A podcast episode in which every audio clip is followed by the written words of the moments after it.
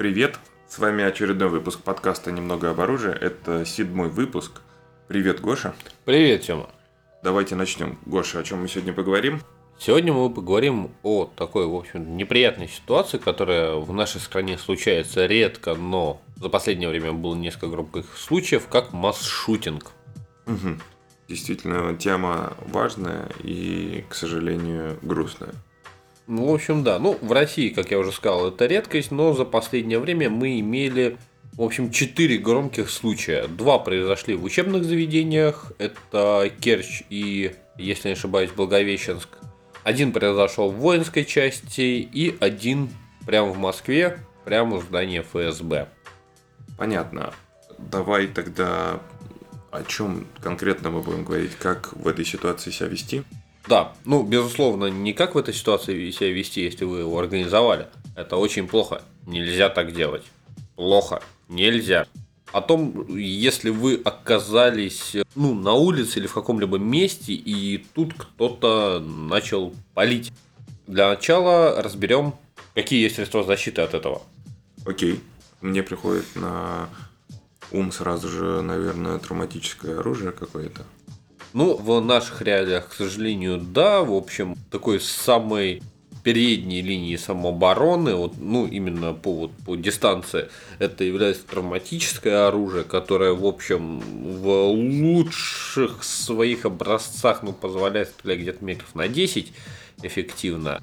Мы не разбираем случаи, там, не знаю, если вы постоянно, там, не знаю, ввозите с собой, там, транспортируете охотничье оружие, именно то, что вот возможно на повседневном ношении.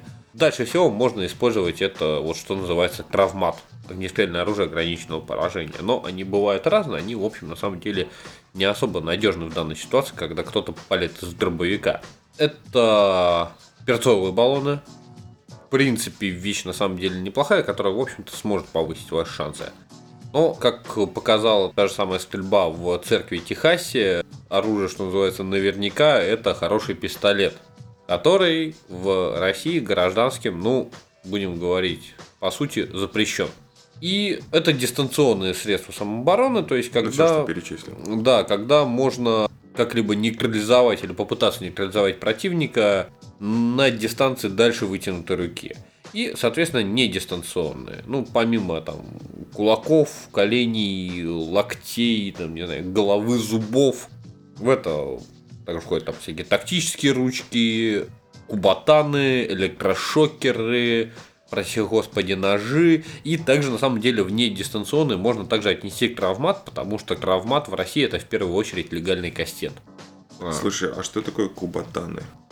А, небольшой предмет, который, в принципе, можно даже на ключи повесить, который, э, грубо говоря, такой мини-кастет. Угу. Ну, все это не получается ну, не да, дистанционно. Не, не дистанционно. Мы просто бьем. Да, да. Ну, также, безусловно, там не дистанционно можно отнести всякие подручные э, средства, там, предметы. Ключи. А, да, даже помимо ключей, например, не знаю, тот же самый огнетушитель, который э, благодаря требованиям пожарной безопасности есть там, во всех общественных местах и вполне возможно может оказаться рядом с вами, там, не знаю, стулья, столы, вот все что угодно. Окей, в борьбе ладно. за свою жизнь, как бы, все, все средства, хороши, хороши, абсолютно верно. Я так понимаю, что масс-шутинг происходит с целью именно убить, да, как можно большее количество людей. Обычно да, потому что если интересы стрелка, они концентрируются на какой-то определенной группе, там, не знаю, по там, личному признаку, там, ну, ну, вот, грубо говоря, заказные убийства, там, то это, ну, не совсем можно назвать маршрутингом. И обычно левые люди там при этом не присутствуют, а обычно это происходит в каких-то более укромных местечках. А здесь именно, что называется, стрельба ради стрельбы, килл убийство ради убийства. И таки свою жизнь нужно реально спасать. То есть из таких громких маршрутингов, которые известны ну, на слуху современного человека, это, безусловно, тот самый пресловутый Колумбайн, где два школьника постреляли учеников и учителей в школе в Америке. Это Брейвик, Я думаю, все о нем слышали, не нужно лишний раз о нем говорить. Ну и по сути, на самом деле, даже вот стрельбу ФСБ также можно отнести к маршрутингу, несмотря на то, то что стрелок он стрелял в основном все-таки ФСБшников, и скорее всего именно ради этого все и затеялось, все равно это была стрельба в общественном месте, как никак в центре Москвы, то есть к маршрутингу это тоже можно отнести. Как могли, ну, реально пострадать обычные гражданские, мимо крокодилы, которые как бы даже вот целью стрелка не являлись. Хорошо. Давай тогда ты расскажешь, может быть, немножечко побольше про то, как это происходит и что в этой ситуации делать.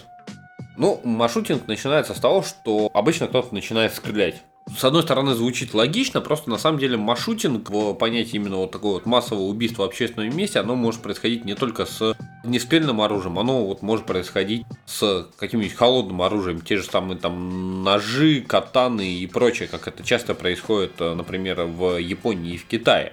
Потому что огнестрельного оружия там нет, но как бы ребята спокойно там по 7-8 по человек умудряются э, запырять всякие сумасшедшие. Но вот в Европе, в США, там, в частности в России, обычно все-таки это именно с огнестрельным оружием. И, в общем, выстрелы злоумышленника для вас должны быть вот как э, выстрелы стартового пистолета для спортсмена. То есть с этого самого момента у вас есть три основных пути выживания. Что это за пути? Это пути, которые заложила в нас, собственно, матушка природа. Прячься, бей, беги.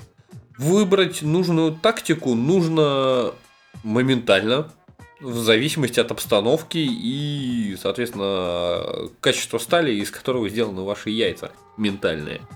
Это довольно сложно, но это очень нужно. Так, давай тогда поподробнее начнем с тактики, ну, прячься, куда мы прячемся, как это эффективнее сделать.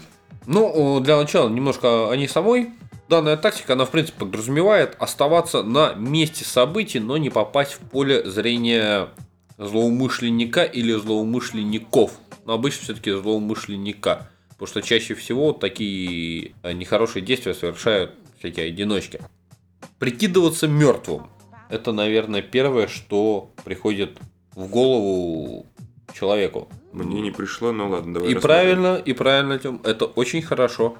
Потому что прикидываться мертвым в случае с маршрутингом это далеко не самый лучший вариант. Высока вероятность получить контрольный выстрел в голову, потому что, в общем, на самом деле стрелок он особо никуда не торопится, потому что, ну, обычно он понимает, что, ну, вот, его время, оно уже истекло, и, как бы, и все. Наилучшим вариантом будет закрыться в комнате без окон, забаррикадировать дверь максимально, насколько возможно, и главное помнить то, что мы не в компьютерной игре. Это очень важный момент, потому что, ну, в компьютерной игре, как там, не знаю, спрятался за дверь и пули ее не пробивают. Перевернул стол, и можно тоже за ним Да, это так не работает. То есть двери и столы, там, не знаю, вот те же там ДСПшные особенно, их, в общем, пробивает даже травмат. Нестрельное оружие, да, в общем-то, и подавно там практически не замечает. Опять же, стены из гипрока, которые много где установлены, они также да, прекрасно пробивают. Абсолютно верно, абсолютно верное замечание. Так что нужно всегда быть готовым перейти краски в стадию именно обороны. Опять же, если вы хорошо забаррикадировались, но вот как сказал Тёма, не очень уверены в крепкости стен, лучше всего, опять же, лечь на пол. Это будет прекрасный вариант, это уменьшить вероятность э... попадания. Поймать маслину! Маслину поймал! Так. Но поскольку вы, условно говоря, в закрытой комнате, если из нее есть другой выход, лучше, конечно, ее покинуть. Если же нет, то есть вероятность того, то, что злоумышленник попытается проникнуть к вам. Скорее всего, тратить особо времени на взлом двери он не будет, но тем не менее. То есть время у него есть, но не столько, чтобы двери взламывать. Тем не менее, нужно быть всегда готовым именно перейти в стадию нападения на стрелка. Для этого лучше встать, конечно же, сбоку от двери, ни в коем случае не перед дверью, потому что есть такое понятие, как коридор смерти, это вот, что называется, как раз таки все, что находится напротив двери. Угу. Это вот коридор смерти, потому что это отлично простреливается. Лучше стать сбоку. Также... Встали, встали сбоку. Нам надо найти какое-нибудь, наверное, подручное средство, чтобы Да, поняться. да, да, подручное средство это вот э, любые тяжелые предметы, опять же, те же самые огнетушители, В принципе, ну, швабра, я думаю, не очень подойдет, но лучше, чем ничего, стулья и так далее и тому подобное. Также, чтобы это все дело не приходилось применять, нужно как можно меньше себя выдавать. Что мы видели в Москве? Ну, во время стрельбы на- на, на Лубянке. Лубянке, да, во время стрельбы на Лубянке у здания ФСБ. Люди выглядывали из окон, снимали все на камеру и прочее, прочее, прочее. Безусловно, скорее всего, эти видеозаписи помогли следствию при восстановлении событий, но это очень плохая идея. Вы выдаете себя. Нужно выключить всю музыку, выключить весь свет, там, если вы там, не знаю, находитесь в кафе, всех, соответственно, долой с виду, закрыть все двери, не высовываться. Если вы видите то, что если какой-то не очень сознательный гражданин начинает снимать все это и из окна там вести трансляцию, в общем, на самом деле, можете ему надавать по щам. От этого зависит ваша жизнь, его жизнь и жизнь, в общем-то, всех окружающих. Потому что чем больше к себе внимания вы привлекаете, тем выше шанс, соответственно, попасть в сводки новостей не в лучшем для вас свете. Хорошо, это все, что ты хотел сказать по поводу стратегии прячься. Да, в общем, на самом деле, основные моменты, да, более конкретные моменты по ситуации, в которой, я надеюсь, вы не Ладно, попадете. тогда небольшой итог. Мы прячемся, баррикадируем двери, не стоим в, за дверью, да, а стараемся найти место с бетонными стенами, а не гип- гипсокартонными. Очень пл- плохой вариант прикидываться мертвым. Да.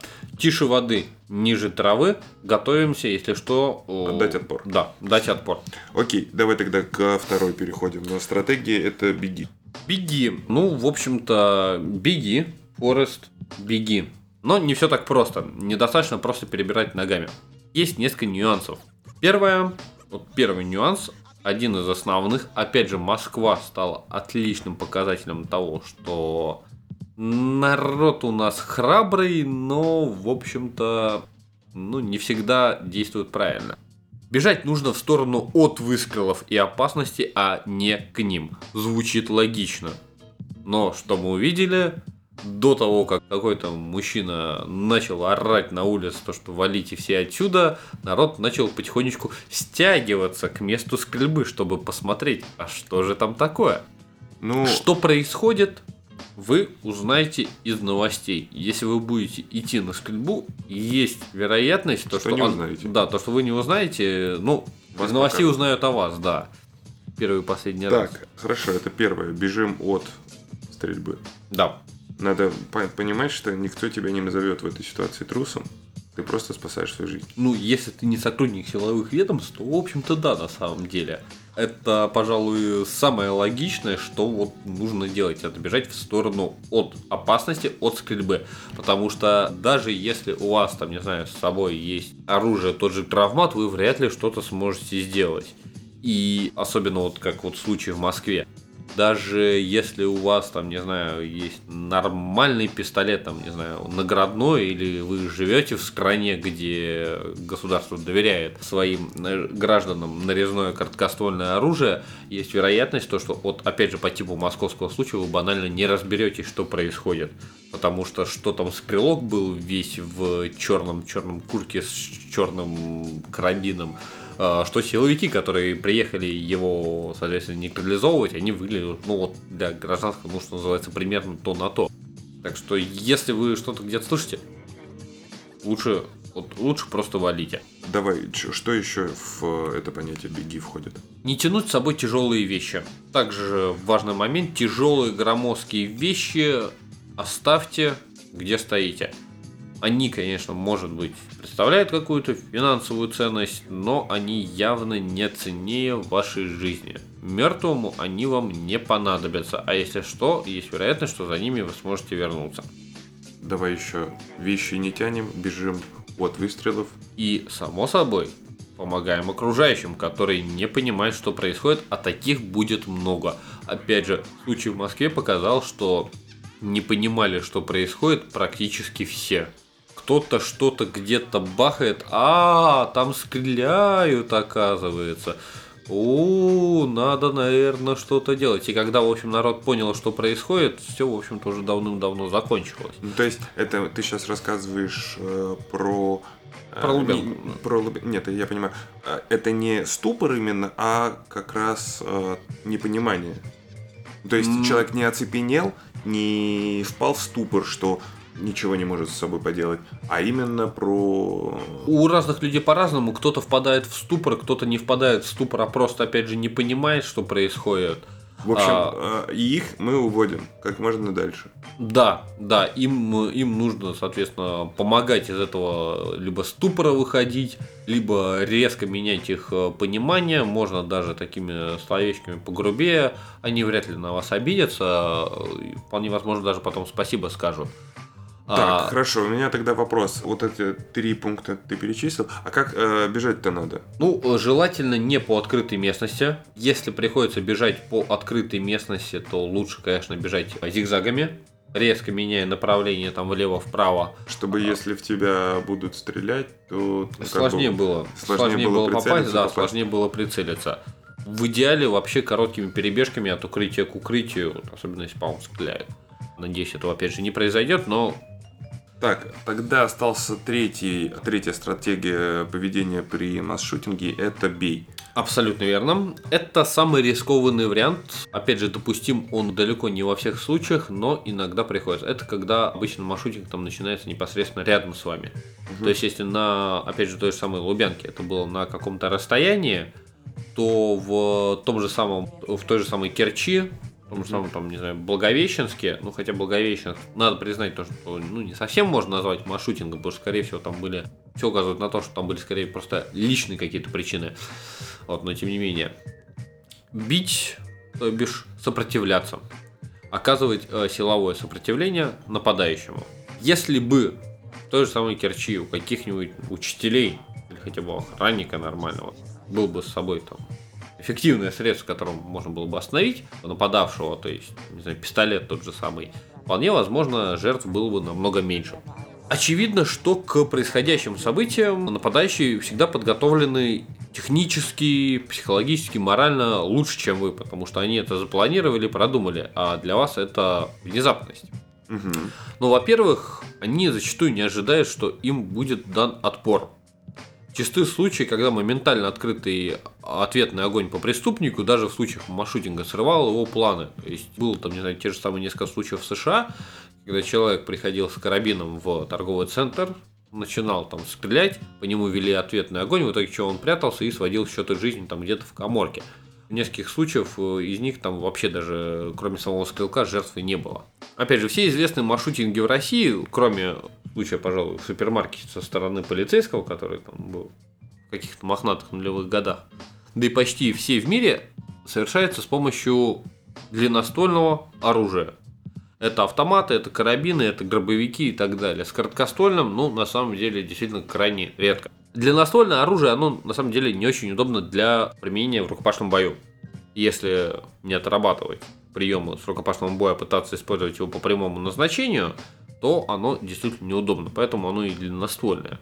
Если у вас с собой нет оружия, им может стать, опять же, как я уже говорил, любой предмет от смартфона для, до огнетушителя. Наиболее эффективна групповая атака на нападающего. В случае, если у него длинноствольное оружие, нужно максимально быстро сократить дистанцию и вступить в непосредственную рукопашную схватку. Это очень-очень-очень рискованный вариант. Но именно такие действия, они зачастую останавливают маршрутинг, делают количество жертв намного, намного, намного меньше. Мгм. Так, хорошо, мы три стратегии обсудили. Чего надо избегать в масс-шутинге? Ну, я помню, что ты сказал, а что тактика прикинуться мертвым плохая. Вот давай, первый я назвал, еще какие-нибудь.